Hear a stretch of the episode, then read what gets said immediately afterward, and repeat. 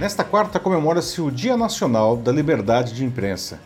O tema está na boca do povo junto com a afamada liberdade de expressão. Ainda assim, pouca gente sabe o que é de fato ou para que serve, especialmente porque, de uns anos para cá, parte da população perdeu sua fé no jornalismo. Isso traz um enorme risco para a sociedade. Por isso eu aproveito a data para tentar explicar por que um bom relacionamento entre a imprensa e seu público é essencial para todo mundo.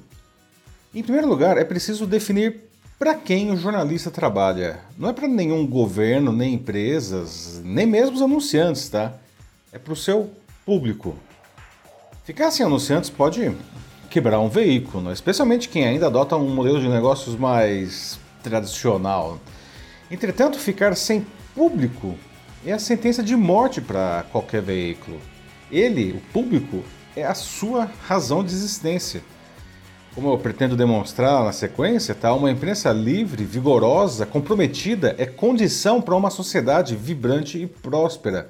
E aí mora o nosso problema.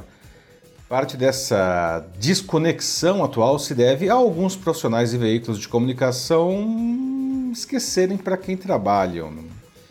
Isso me leva a outro tema que se popularizou recentemente em meio a muita desinformação, que é a busca pela objetividade. Diante da confusão que muitos colegas fazem em torno dela, seus detratores aproveitam para exigir algo que, se fosse possível alcançar daquela forma, seria um grande desserviço para a população. Então, o que deve ser feito para reconectar o jornalismo com o seu público. Eu sou Paulo Silvestre, consultor de mídia, cultura e transformação, e essa é mais uma pílula de cultura digital para começarmos bem a semana, disponível em vídeo e em podcast. Bom, de uns anos para cá, não, muitos colegas abraçaram a ideia de que, pela sua própria humanidade, é, é impossível ser totalmente isento e objetivo. E bom, isso é verdade mesmo, tá? Todas as pessoas são movidas por paixões, não? e portanto, Sempre teremos nossas preferências em qualquer tema, mas no jornalismo isso não pode servir para afrouxar a busca da verdade, incluindo pontos de vista conflitantes com os nossos próprios. Tá? Ao fazer isso, muitos jornalistas caem em uma militância que pode ser real ou pode ser apenas aparente. Então, isso dá munição para aqueles que se beneficiam com o enfraquecimento da imprensa, porque vivem da mentira e da desinformação.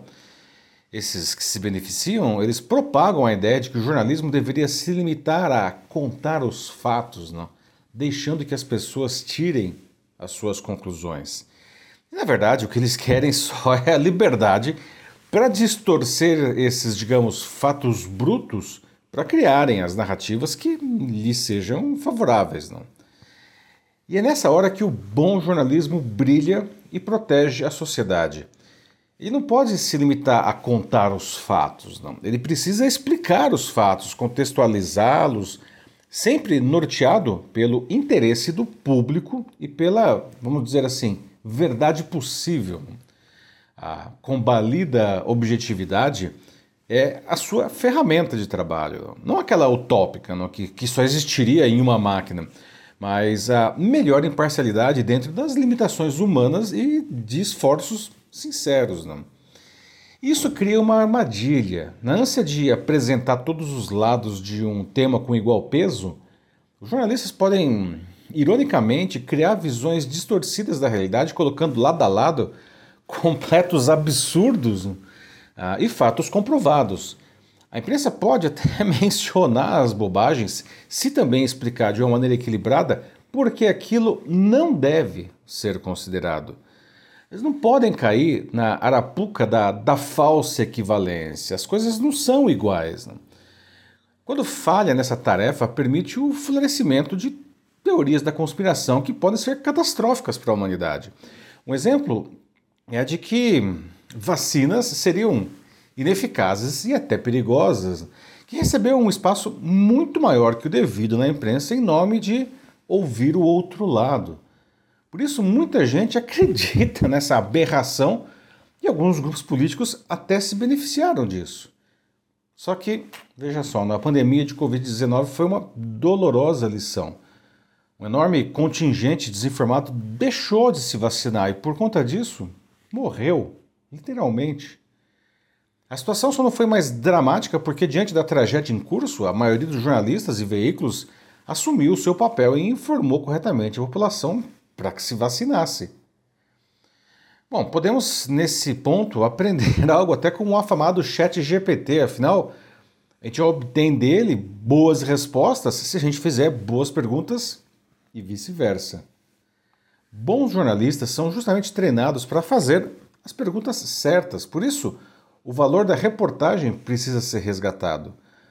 Uma boa entrevista é uma, antes de mais nada, uma ótima conversa. Não? Uma ótima entrevista é uma sedução em busca da verdade.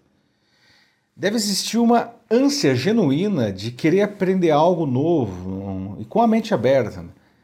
Eles são jornalistas, são contadores de histórias da vida real. Isso não quer dizer que tem que agradar alguém, né? Porque o mundo nem sempre é bonito. Mas uma verdade feia é melhor que uma mentira agradável. Eu costumo dizer que se fossem contos de fadas, os jornalistas os contariam como, sei lá, os irmãos Green, né? e não como as adaptações fáceis da Disney. O fato é, Vivemos em um mundo de obviedades e mesmice né, que nos embrutecem, não eliminam as nossas individualidades e nos transformam em massa de manobra.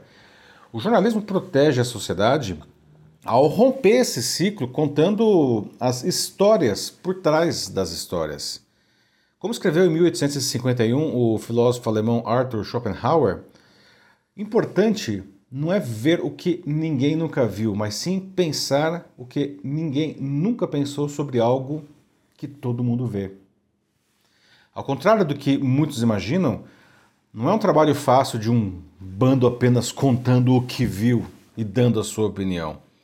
Tanto que em 1996, o colombiano Gabriel Garcia Marques, Nobel de Literatura e também jornalista, disse sobre o jornalismo, que chamou, aliás, de o melhor ofício do mundo, que, abre aspas, Ninguém que não tenha nascido para isso e esteja disposto a viver apenas para isso poderia persistir em uma profissão tão incompreensível e voraz, cujo trabalho se encerra a cada notícia como se fosse para sempre, mas que não concede um momento de paz até recomeçar com mais ardor que nunca no minuto seguinte. Fecha aspas. Por isso, a liberdade de imprensa é um mecanismo celebrado em todas as democracias. Os jornalistas não são perfeitos, como aliás ninguém é, não? mas são a última frente de resistência da sociedade contra os diferentes abusos de poder e por isso precisam ser protegidos.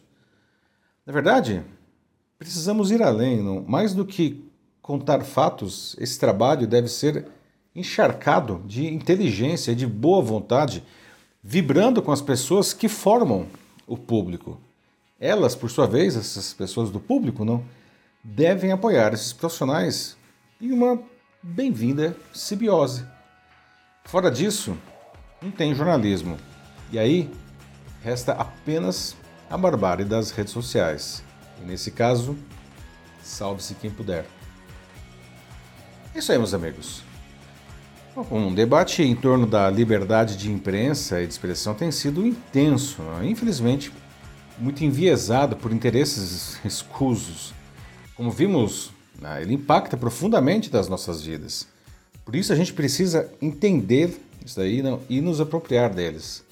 Se você quiser debater sobre isso na sua empresa ou instituição, mande uma mensagem aqui para mim que vai ser um prazer conversar com vocês. Eu sou Paulo Silvestre, consultor de mídia, cultura e transformação digital. Um fraterno abraço. Tchau.